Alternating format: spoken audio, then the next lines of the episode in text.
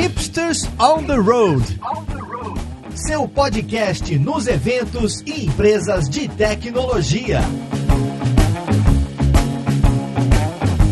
Olá, jovem! Eu sou Gabs Ferreira e esse é o Hipsters on the Road. E aqui a gente fala com empresas sobre cases de tecnologia. E hoje a gente vai conversar com uma galera que desenvolveu um aplicativo chamado SariPay. Um aplicativo que parece que você pode adiantar seu pagamento, pagar coisas usando ele. Assim, vamos entender como é que funciona, mas já adianto que eu particularmente não sei se ia dar muito certo para mim esse negócio de adiantar pagamento. Acho que eu ia gastar tudo antes. Mas vamos lá pro podcast então, ver com quem que a gente vai conversar.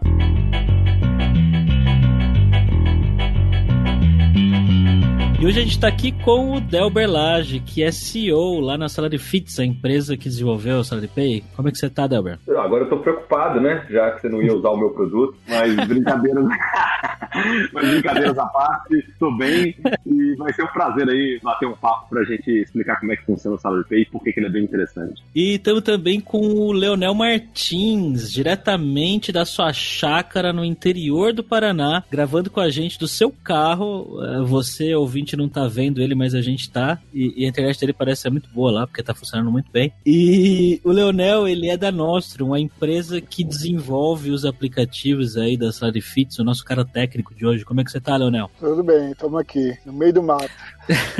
Só pra lembrar que ele levou o On The Road ao pé da letra, né? De dentro do carro. exatamente, exatamente. E estamos também aqui com o meu co-host, Alberto Souza. Como é que você tá, Alberto? Tô esperando que a pessoa da edição bote um capacete na minha cabeça e deixe meu cabelo mais legal, se isso aqui for parar no YouTube em algum momento. Bom, para você que tá só ouvindo o podcast, ultimamente a gente tem gravado ele em vídeo também. Pode ser que ele já tenha saído aí nas redes, pode ser que não. De qualquer forma, entra no canal da Lura no YouTube, inscreva-se, o sininho, etc. Mas vamos lá, podcast, né? Pessoal, primeiro eu queria que vocês começassem contando pra gente, né, o, o que que é a Salary Fits, o que é que vocês fazem aí, qual que é a ideia da empresa. Legal. A proposta de valor da Salary Fits é, de fato, de empoderar as pessoas pelo seu salário. O que a gente vê é que a maioria dos trabalhadores ao redor do mundo aí, nós estamos em, em mais de seis países, tem uma dificuldade muito grande de ter acesso a produtos e serviços financeiros adequados. E uma das principais razões para isso é decorrente do fato de que é muito caro e demorado para as instituições financeiras para conhecerem o perfil de consumo das pessoas e para principalmente identificarem a habilidade de pagar, a vontade de pagar e, evidentemente, a estabilidade daquela pessoa. Isso faz com que os grandes bancos foquem no perfil de crédito AAA, né, nas pessoas que têm um crédito muito bom, e quem mais precisa de crédito ou de produto financeiro acaba ou pagando mais caro ou não tendo acesso a esses produtos. E o que a gente da Salary Fit percebeu é que esses caras que não têm um relacionamento VIP com o banco, eles têm um emprego estável. E de repente, se a gente construir alguma coisa em cima dessa relação de emprego que viabilize a oferta dos produtos financeiros, a gente pode resolver um problema aí que a maioria da população, por exemplo, hoje no Brasil, 60% das famílias têm problemas de acesso ao produto financeiro. E aí entra a parte do Leonel, né, do Léo, que desenvolveu a tecnologia que permite que a gente faça isso. O que, que a gente tem hoje? A gente tem uma plataforma de infraestrutura tecnológica, e de um lado a gente se conecta com as folhas de pagamento dos empregadores, e de outro lado a gente permite a interação entre as instituições financeiras, o sistema de folha e os colaboradores, de forma que toda vez que um colaborador demande um produto, um empréstimo, um seguro de vida, um seguro de casa, um plano de saúde, o provedor do produto recebe informação em tempo real sobre quem é aquela pessoa, quanto tempo ele trabalha na empresa, salário, a margem consignada, né, que é um requisito legal, né? E além disso, depois, obviamente, nós vamos comandar as deduções em folha como um mecanismo de pagamento. Então, o que a Salary Fits faz é criar essa infraestrutura, em resumo, para que as pessoas tenham acesso a um pool de produtos e serviços financeiros em condições mais, mais interessantes para essas pessoas a partir do momento que eles estão na nossa plataforma. Né? Então, a gente tem no Brasil hoje 3 milhões de CPF na nossa base, ativos, a gente gerencia um volume de crédito de 70 bi de reais e outros 15 bi em outros produtos ainda serem pagos. E, além disso, a gente expandiu para o México,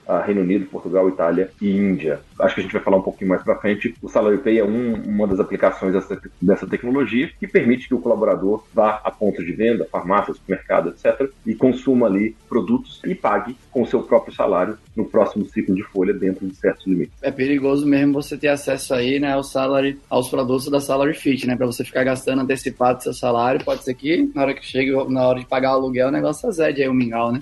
Mas aí está o ponto. É, sabe o que é o mais interessante? Se a gente olhar hoje para o perfil de dívida das pessoas, 60%, 65% dos funcionários de uma empresa hoje, em média, estão endividados. E eu não estou falando de é, financiamento de casa. Eu estou falando de cartão de crédito, cheque especial, amigo, parente e outras formas de endividamento de curto prazo. O que acontece é hoje, quanto existe um dilema de crédito muito perigoso. Quanto mais você precisa de crédito, maior sua, o seu risco perceptível pelos bancos. E o que a gente faz é, é eu estou até é, muito feliz com a sua pergunta, que a primeira pergunta que eu escuto dos RH. Mas espera, eu vou socar dívida em quem precisa de apoio? Falei, cara, ele já está endividado. Você está trocando uma dívida cara por uma dívida mais barata, aliás, bem mais barata. Se você pensar hoje, a taxa de consignado no mercado hoje é a taxa de crédito de consumo mais baixa que existe, aquela que não tem garantia, né? Sem garantia. E na nossa plataforma é muito mais baixo do que a média de mercado, justamente porque a tecnologia permite que essas transações sejam mais baratas. Então pense nesse produto como uma alternativa para quem já está endividado para trocar uma dívida cara por uma dívida barata, ou para aquela pessoa que precisa de alguma coisa, eh, não tem acesso àquele produto financeiro e vai ter acesso a um produto financeiro de qualidade. Um detalhe, por determinação legal, inclusive, o limite para o comprometimento do salário com empréstimo, por exemplo, é de 30% por mês e a gente controla isso em tempo real, tá? Então o colaborador sempre sabe quanto está comprometido do próximo salário e qual é a dificuldade disso. Então, é, só para reforçar, em média, pode ser que não seja o seu caso, mas eu não vou nem fazer a pergunta sacana de quanto você tem no, no rotativo do seu cartão, no seu cartão de compra,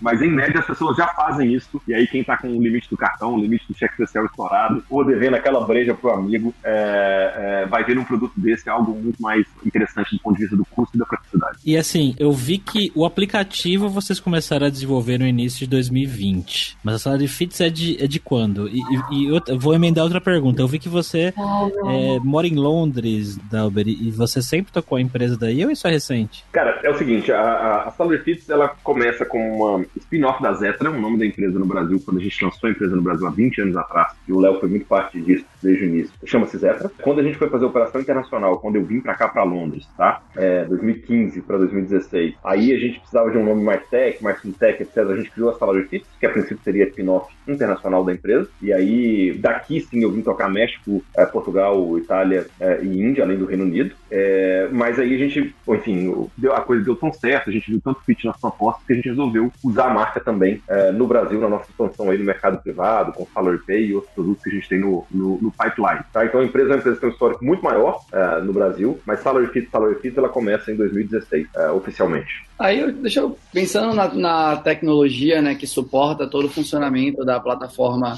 de vocês, né, enfim, que eu imagino que não sei se falando se, faz sentido, mas as regras aí de associação entre a Salary Fit, né, e as empresas devem variar, né, de país para país, como que você faz essa, essa junção, né? Como que você tem acesso ao, ao salário da pessoa para debitar do salário da pessoa na hora que ela está fazendo o pagamento. Eu imagino que cada país deva ter, né? Enfim, não um protocolo, uma regra aí diferente. Como que vocês fizeram isso, gente? Não me parece um software fácil de escrever, sabe? Como que tá dividida aí, né, a arquitetura da parada, só pra gente começar a falar um pouco sobre isso, né? Como foi que vocês endereçaram os problemas específicos de cada país e tudo mais? Ó, Faz... Todo mundo quer, de alguma maneira, plugar no sistema de folha. O sistema de folha é um sistema muito complicado, porque ele tem dado de muita gente, ele tem uma âncora que é a empresa, o ente pagador, ele tem informação do salário, é, e é um sistema que, por definição, é muito hermético, muito fechado, é muito difícil de você transitar e, e, interagir com esse sistema, particularmente se você vai pensar em escala. E ainda do ponto de vista da regra de negócio, cara, você fazer isso tem que falar com o RH, o objetivo do RH é fazer um monte de rotina interna da empresa, ele está muito pouco, uh, para usar uma expressão aqui mais, mais direta, se lixando para o que você está fazendo para você vender o seu produto. Então ainda tem uma dificuldade ainda de engajamento de parte fundamental, né, de uma parte interessada nesse jogo. Por isso você tem uma grande dificuldade hoje de conexão com o sistema de folha, porque você tem o próprio sistema, você tem o RH, você tem um empregado, mas no final das contas, é, o, o, que a gente conseguiu fazer de maneira simples aí com, é, com um pouco da pirotecnia do Léo, foi que tem uma lembrança muito específica, que é o seguinte, apesar das regras serem diferentes,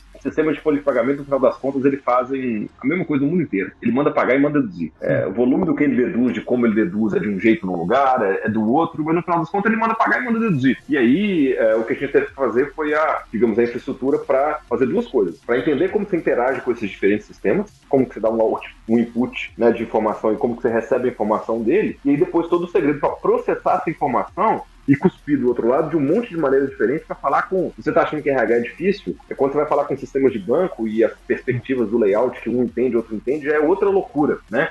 Então, é, a gente tem dois problemas aí para fazer, que é, é, conseguir trabalhar ou interagir com sistemas de, de RH que são muito particulares e depois traduzir isso numa linguagem que os diferentes bancos nos diferentes países que a gente está também vão entender. Agora, o detalhe de como fazer isso aí eu vou, vou passar para o Mel, porque é, é, aí é praia dele. É, isso é interessante, sim.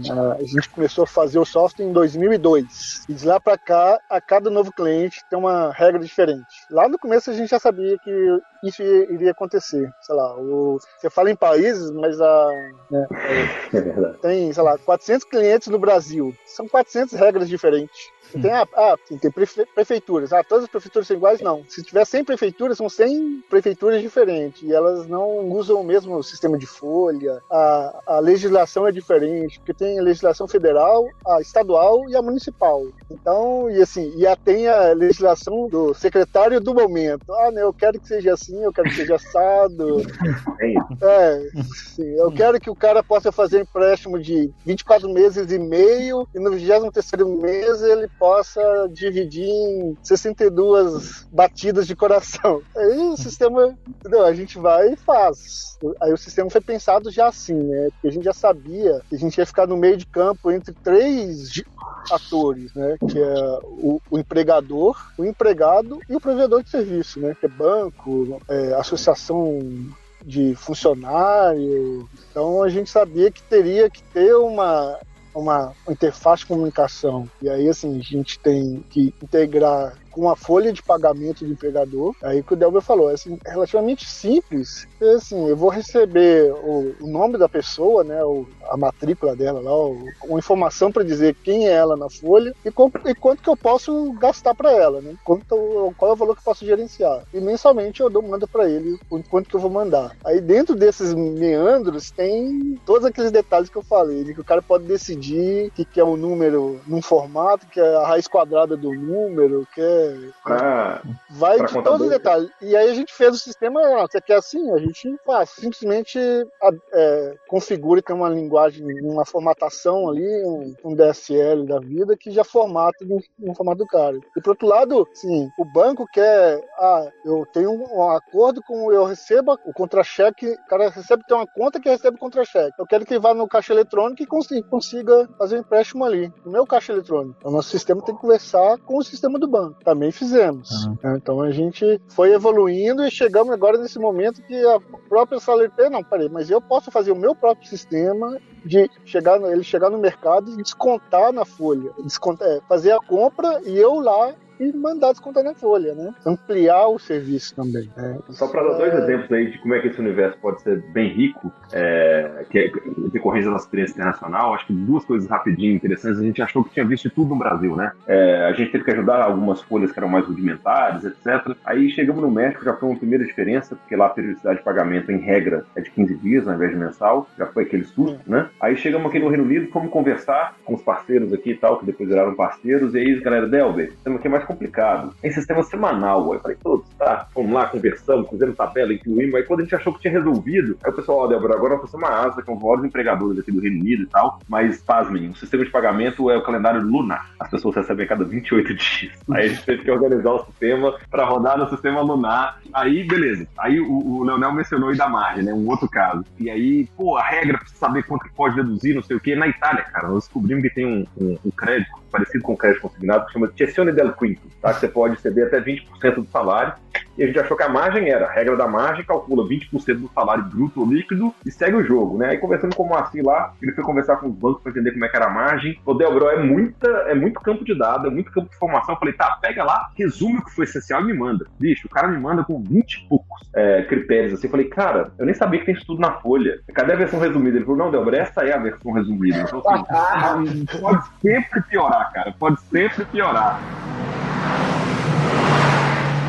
Ô, gente, eu nem acho que o podcast é o melhor lugar para perguntar isso e tal, né? Mas assim, eu consigo, vocês falando, então me parece que tem diversos controles de fluxo aí, né? Ou poderiam existir diversos controles de fluxo dentro do sistema, porque você tem diversos tipos de input, você tem diversos tipos de output, você tem diversas tomadas de decisão no meio do caminho, e não é difícil imaginar esse sistema crescendo, né? Enfim, dado a escala que vocês estão, o sistema crescendo e 440 258 milhões de tomadas de decisão no código, com 50 milhões de ifs e fors e whiles, e aí fica muito difícil de testar, de entender. Como foi esse desafio de. É. Que, acho que de todos os podcasts que a gente gravou até hoje, né? Acho que esse, pelo menos do que eu me lembro, é a maior diversidade de integrações descontroladas, né? Que você não, não tem controle sobre a outra ponta, né? Você simplesmente se adapta com o que as pontas vão fornecendo para vocês e vocês fazem o meio de campo aí no sistema. Como foi controlar essa complexidade cresce, que me parece ser. É, a gente adotou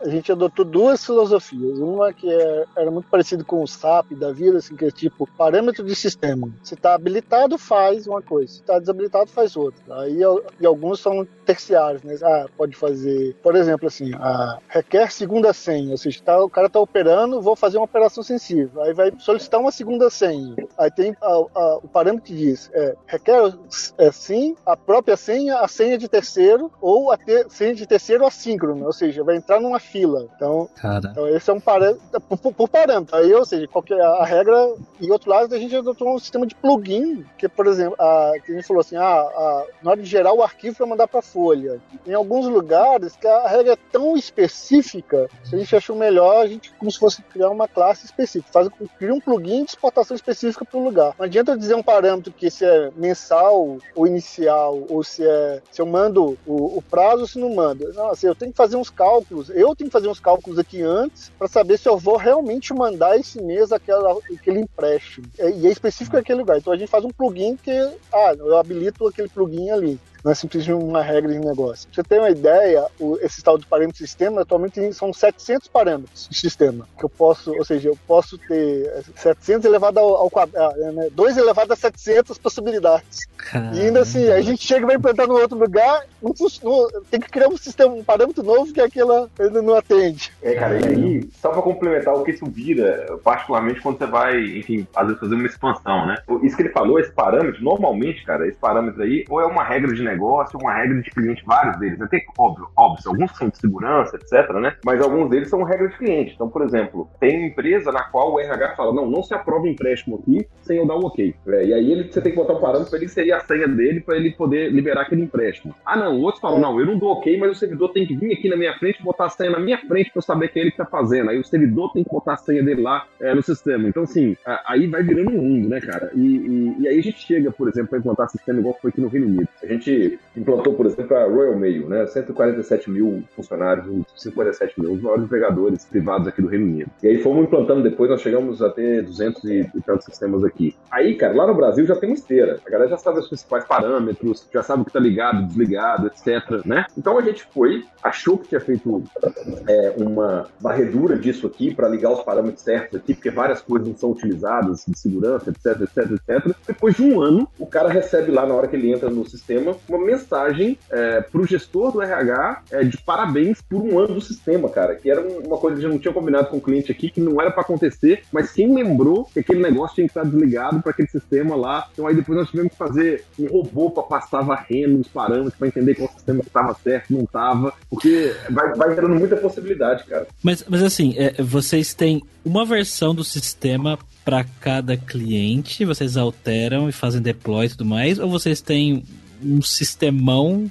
que é tudo de acordo com que vocês falaram, dos parâmetros que entram, vocês sabem quem está operando, quem está entrando, o que é que tem que calcular e tudo mais. Por cliente, até porque tem manutenções e, e operações diferentes e atualizações diferentes, então é um, é um EAR por cliente, com uma base de dados por cliente. Né? Inicialmente a gente tinha feito ele ser, ia ser um, um só. Vai ter uma sorte assim que lá no começo a gente ganhou, a gente é, ia fazer uma prefeitura, para uma prefeitura inicialmente. Né? Uhum. Nosso, a gente já tinha no, no, no, nosso horizonte a possibilidade de implantar numa prefeitura, né, quando a gente começou a fazer. Só que o processo burocrático não saiu. Aí saiu dois governos de estado antes, que eram uhum. bem maiores, e a gente chegou lá e eles falaram, ó, acho que a gente analisou e falou, não, não vai dar certo ter os dois no mesmo, né, no mesmo ambiente. Vamos fazer duas, duas instâncias separadas. E aí acabou que um deles exigiu que tivesse na, na, na infraestrutura deles, né, no, né na, era lá em Pernambuco, eles têm a empresa de tecnologia deles, aí instalou lá dentro. Aí o outro aceitou, aceitou, a gente fazer na, na, na nossa, na, na, nossa infraestrutura, mas a Pernambuco não. Então é, acabou, assim, a gente já tinha decidido fazer separado, eles acabou sendo obrigatório de ser separado, né? E com Entendi. o tempo a gente viu que foi uma melhor solução mesmo, porque é, essas coisas de regra de negócio, a gente foi criando, assim, agora, há, sei lá, algum tempo, cinco anos, uns quatro anos, a gente começou a lançar a versão a cada três meses, e agora é, a gente lança a versão a cada 15 dias, com melhorias. Né? Toda quarta-feira tem libera alguma liberação de correção e tal, e a cada 15 dias sai, basicamente, sai uma versão nova. E, então, é, mas nem todos os lugares vão aceitar atualizar automaticamente, né? É um processo burocrático. Então a gente, nesse sentido, ficou mais fácil a gente ir escalonando a atualização de cada um dos lugares. Né? E, e, lá em 2002, quais foram as tecnologias que vocês escolheram para desenvolver? É, a gente começou com. Um, era, era em JSP, mas assim, logo depois do primeiro mês que ah, tem um protótipo feito, a gente já começou a fazer. migrar para JE, fazendo uma migração de trás para frente do back-end lá, do, né, do, dos controllers e coisa e tal, né? Uhum. E aí a gente está final, a gente de lá para cá a gente começou a ir migrando, tirou, né, passou era um JSP mais, mais com struts também, aí agora a gente passou a fazer com Spring, aí a, também há cinco anos a gente começou a migrar as coisas para Spring, Uhum. E foi aos poucos, né? A gente, Mas sempre Java agora, no back-end, então. Tudo sempre Java. É, o Alberto ficou feliz.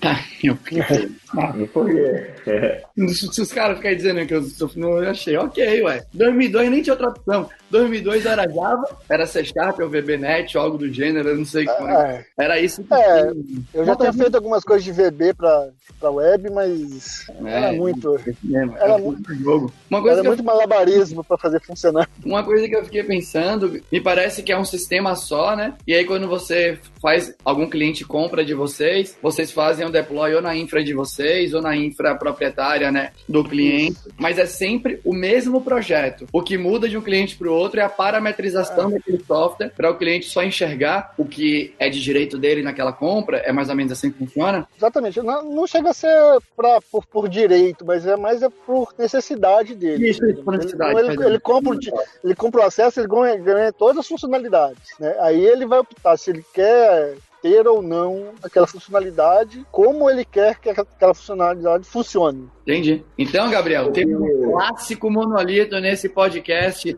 Vida longa aos sistemas e monoprocessos que podem ser divididos internamente para funcionarem e escalarem de maneira interessante. E aí a Salary Fit mostrando que é. funciona mesmo. Acho que tá tranquilo essa parte do, do back-end, né? Deu para sacar ali a estrutura, deu pra, eles comentaram sobre o desafio né, da parametrização, do que pode passar, dos perigos, né? De tudo ser tão dinamicamente parametrizável ali, né? Quando teve esse caso interessante do esquecimento da, da funcionalidade, lá um ano de uso e tudo mais.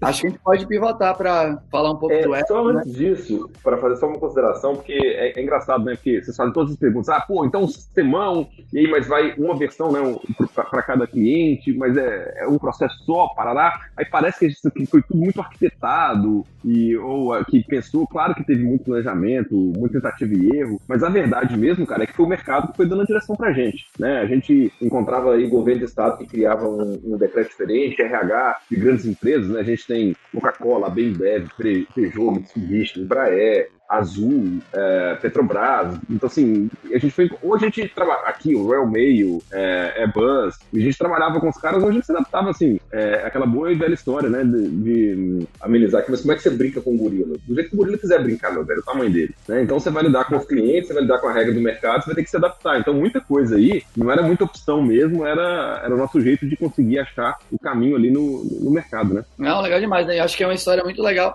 Acho que, eu não sei se quando a Zetra surgiu, que eu vi o site das duas, então a Zetra tem muita inteligência do consignado e o Salary Pay conecta muito com a Zetra para fazer coisas, né? Funciona mais ou menos? É, tem um, tem um é pouco isso. Né? É, a Zetra surgiu, cara, porque da necessidade de. O, todo esse mercado em torno da Folha começa com crédito consignado, 20 anos atrás, né? Então, a Zetra surgiu para viabilizar inicialmente a gestão disso. Depois, a, o sistema foi crescendo, ela foi tornando uma infraestrutura e a gente percebeu o valor que isso trazia. Eu falei, pô, mas se a gente controla, eu não, né? A empresa, a gente falou, né? Se isso controla consignado, nós podemos colocar os produtos, nós podemos fazer outras coisas. E aí a coisa foi se desenvolvendo, né, em torno, depois do que virou a, a, a Salary Fits, né? Tudo começa lá na necessidade de mercado, quando cria-se a figura do crédito consignado 20 anos atrás no Brasil, e daí vai desenvolvendo pro, pro resto. Então essa é um pouco da relação também da Zetra com a. Eu ia falar que eu acho que é uma história muito legal, né? Que é uma história bem. Eu não sei se a Zetra surgiu com pensamento de startup ou algo do gênero, mas é uma história muito de startup, né? Que você não se planeja muito é. pro software aí crescendo.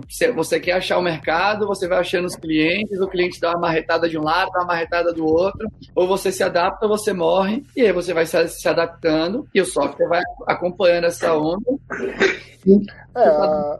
E agora eu acho que faz muito sentido. Acho que é sempre esse o ponto, né? É, a Zetra deu uma sorte, assim. A Zetra, digamos, a Zetra em si, no começo, era uma empresa de software tradicional. Ela prestava serviço e tal. Mas aí, quando deu essa oportunidade, né? De, eu tava lá na época, junto com, com o Renato, de, de estar no, ponto, no momento certo ali, né? De ter como um dos clientes um pessoal que era forte não conseguir nada e a gente vê essa necessidade de precisar fazer esse controle, né? De conhecer essa dor. E aí a gente. A aí o Zoe consigue, né, e aí começou aí, virou uma questão de meio que teve um processo de startup mesmo, de fazer, a gente fez um, como eu falei, a gente fez um tipo um MVP em JSP, mostrou o pessoal, ah, não, ah, é isso aqui, é isso aí, ah, então beleza, então a gente meio, antes, como não, não tava saindo o tal do cliente, a gente conseguiu, ah, então vamos melhorar, já vamos conseguir melhorar aqui, vamos ter tempo, e a gente foi melhorando, a gente já conseguiu ter uma, já fazer a melhoria antes de, de conseguir sair o primeiro cliente, e quando saiu a gente já, já, já, já tinha um modelo um pouquinho melhor do que aquela arcabouço que a gente fez. Mas teve realmente lá no começo esse processo, né? E o mais importante também, que eu acho que é uma filosofia de startup, que mais do que a tecnologia é o serviço, né? Hum. É, é você ter essa. A, a,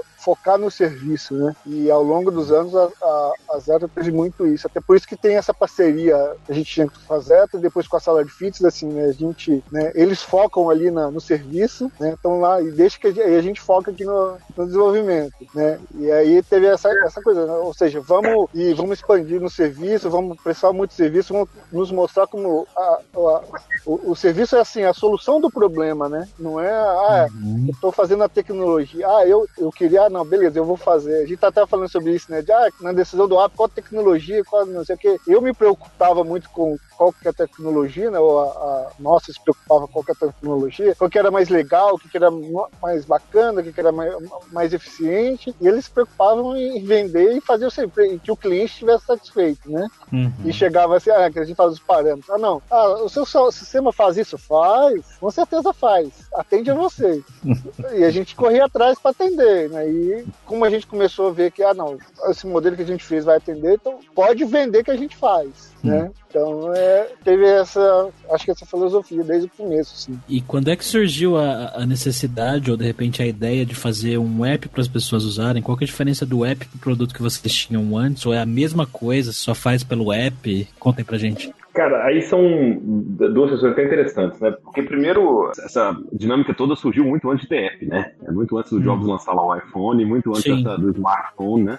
É, surgia a, a, ideia de você poder viabilizar que as pessoas tivessem acesso a vários produtos de crédito pela integração com a Folha. Então, nativamente, o sistema foi sempre web, né? E aí, recentemente, a gente falou, putz, você pode entrar na plataforma web para ter acesso ali à, à, à, proposta do banco A, do banco B, né, do produto A, do produto B, do produto C, por que não fazer na versão mobile no celular, né? Mas aí é o app da Zetra, da Salary Kits em si. O que acontece é que a gente está lançando agora, que, o, que é o mais legal, que é o Salary Pay, né? Que aí é uma, uma aplicação dessa conexão que a gente tem com a Folha direto com, com o ponto de venda. Como é um pouco dessa ideia? Assim, o brasileiro ficou meio órfão, cara, de duas coisas que eram muito recorrentes na nossa vida, vocês vão lembrar, é, e que eram muito importantes na, na finança do brasileiro. Né? Se você voltar aí 25, 30 anos no tempo, a gente tinha, tinha um, o famoso pendura, que era na mercearia da esquina, que você vai lá e fala assim, eu põe a caderneta pra mim, e quem lá nunca passou um picolé e três balas na caderneta lá do, da, da, da, venda do seu Zé, né? Pro seu pai chegar lá no final do mês, pegar aquela conta lá e falar, meu filho, quantos Kinder Ovo teve aqui, não sei o quê, e, e você tomar aquela varada pra você poder Kinder Ovo que você tinha combinado na sua mesada, né? Então tinha a caderneta do seu Zé que você pendurava na, na, na esquina e tinha o famoso borrachudo, o cheque datado, né? Quem nunca? Virou e falou assim aqui, posso voltar aqui pro cheque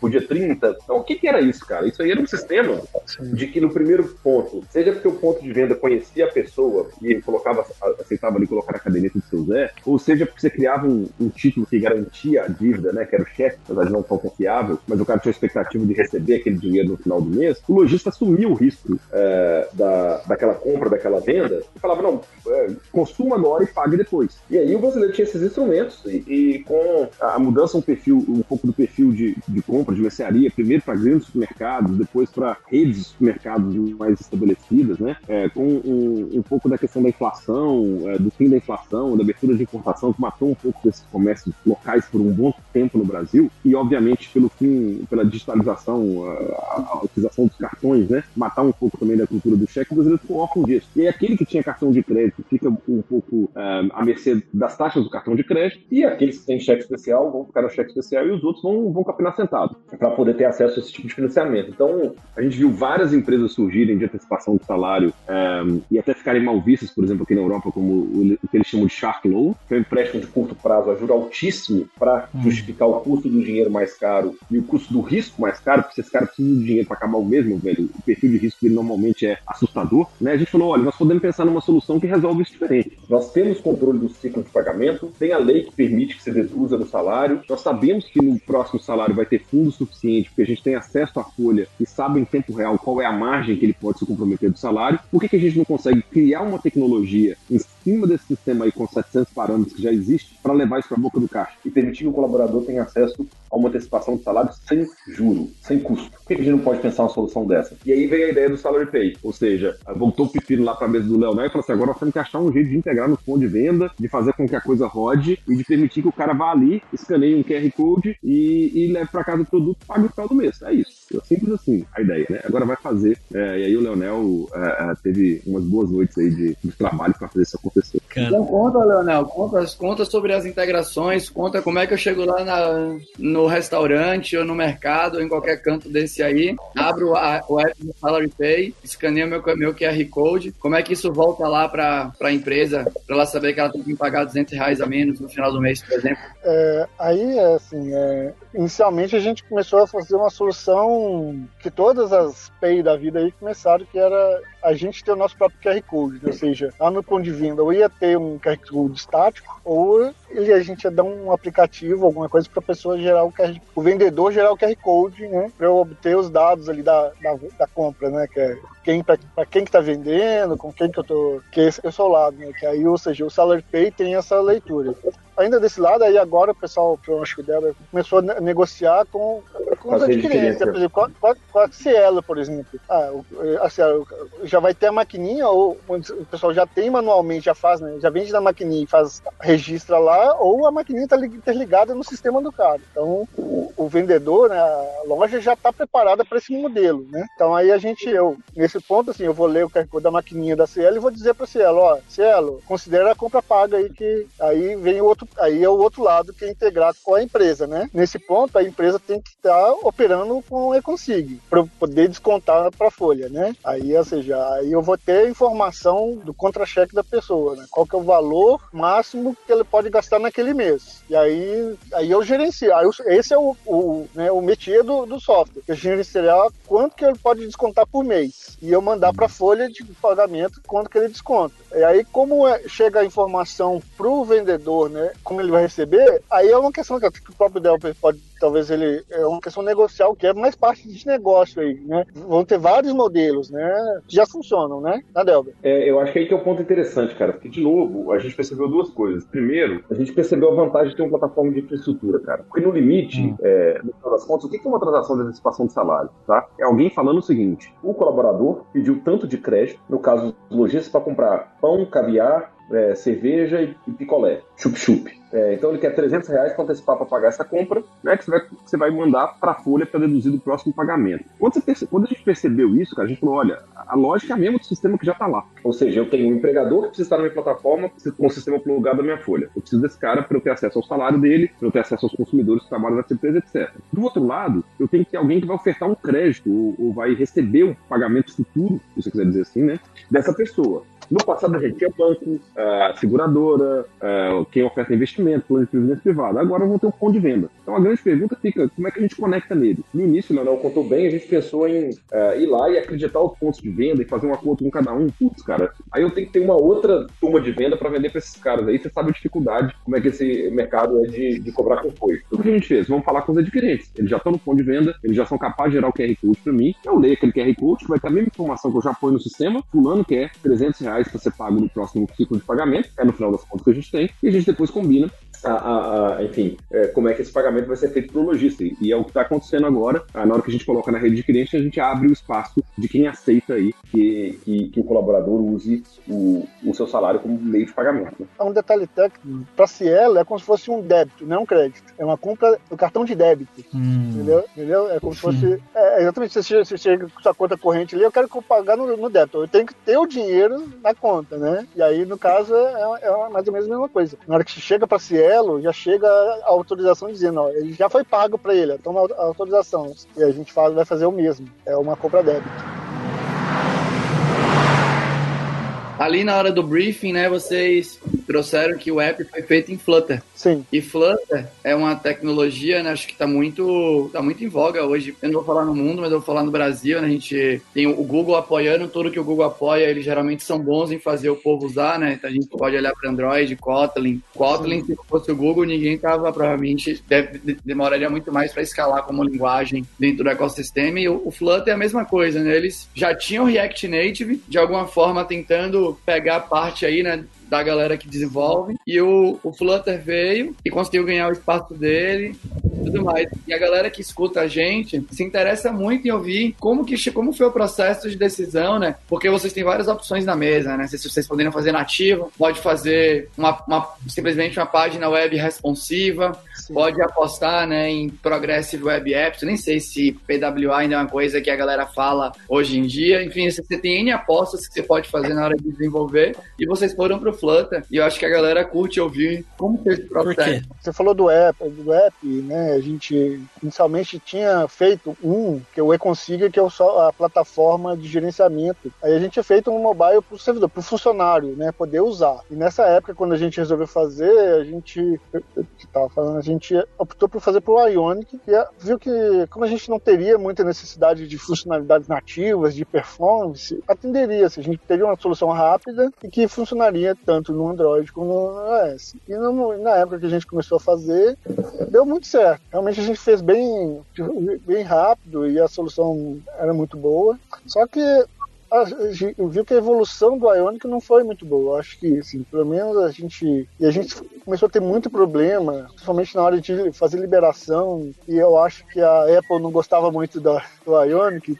E a cada atualização da Apple, o Ionic, assim, a gente tinha que ficar. Sei lá, hoje em dia, que nem eu falando, se a gente faz liberação de versão a cada 15 dias, ou seja, é, em uma hora a gente libera uma versão. Pro, pro, pro Ionic a gente tava levando 12 horas 18 horas brigando Nossa. com coisas. E assim, às vezes mandava pra, pra Apple e recebia dois, três dias depois alguma reclamação, né? Diz, oh, tem alguma funcionalidade aí, aí a gente viu Aí no começo do ano teve a questão do WebView, né? Que eles iam em dezembro cortar, né? Mas isso aí, assim, quando a gente começou a conversar para fazer o Salary Pay, a gente falou, não, eu, eu quero fazer algo meio híbrido, né? A gente já tem esse costume, né? De, de fazer uma coisa para todos. E tô vendo essa, o que o Flutter tá, tá, tá, tá, avançando. A gente tem visto aí, a gente tá, tá estudando, acho que vale a pena, né? Assim, principalmente, ó, o Google tá apostando, né? E nesses dois anos aí, a evolução do Flutter, assim, é impressionante impressionante. O Google está realmente investindo bastante. Você vê a evolução e a performance no. E aí, ele, tanto é que eles estão expandindo agora, estão fazendo. É, você poder fazer para Apple, para Windows, para Linux, né, para web, né, ou seja, você poder fazer um código só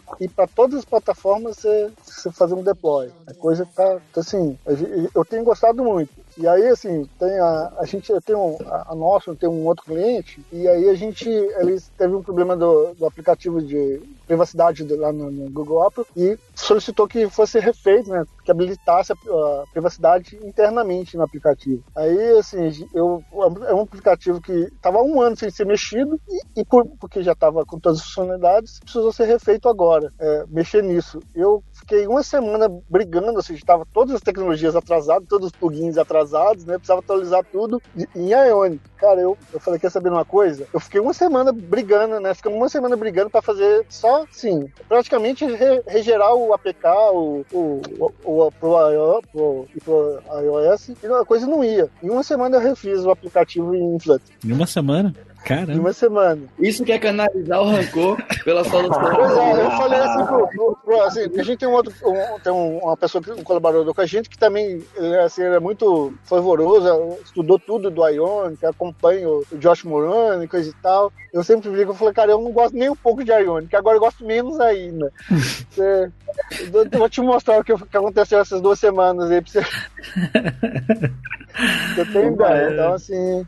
E aí, assim, aí o legal é que agora, assim, o, o SalarPay já tem essa questão de precisar usar a câmera né, hum. para poder fazer escanear, né? E não só isso, né? A gente também tem um onboard. Agora a gente fez tem uma outra necessidade que agora é o seguinte: eu preciso garantir que o cara que está se cadastrando é o dono daquele CPF, né?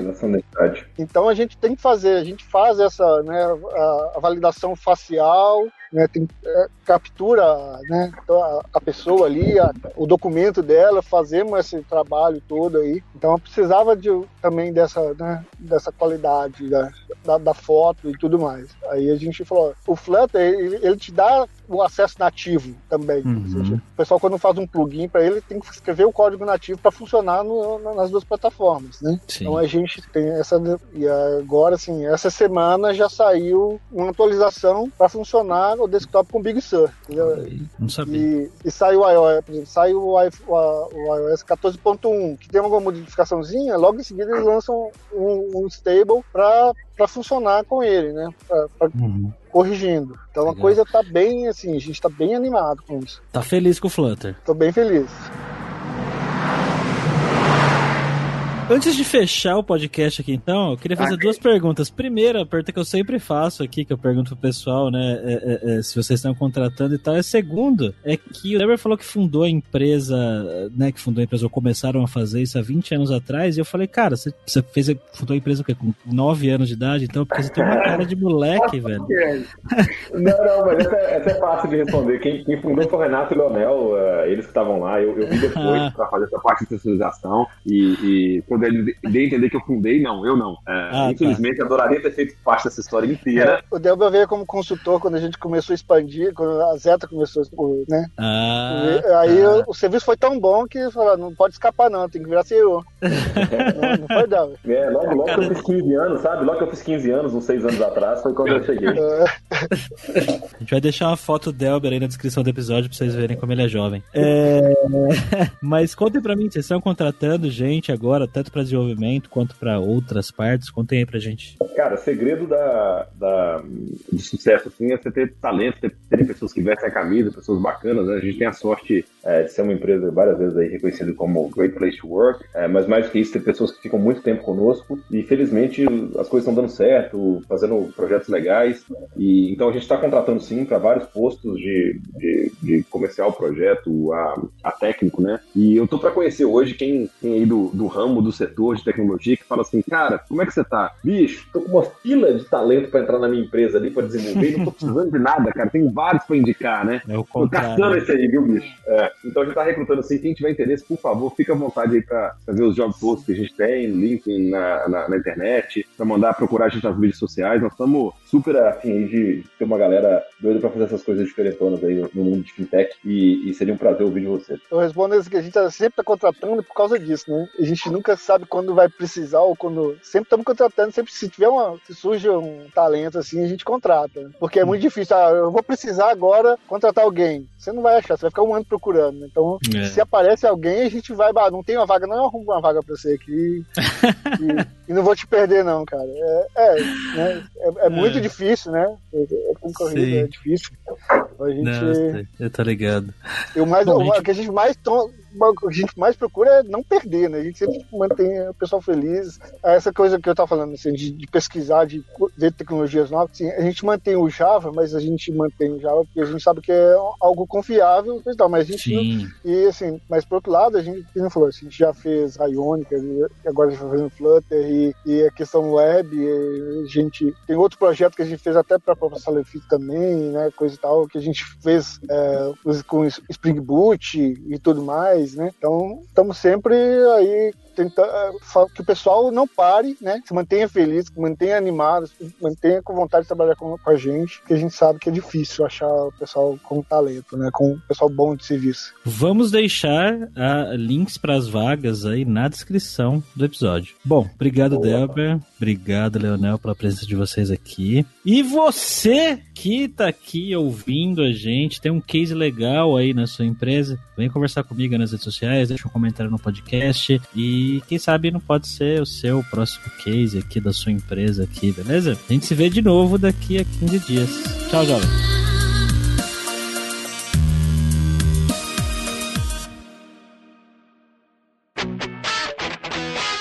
Você ouviu o hipsters.tech, produção e oferecimento alura.com.br, cursos online de tecnologia e Kaelon, ensino e inovação. Edição Radiofobia, podcast e multimídia.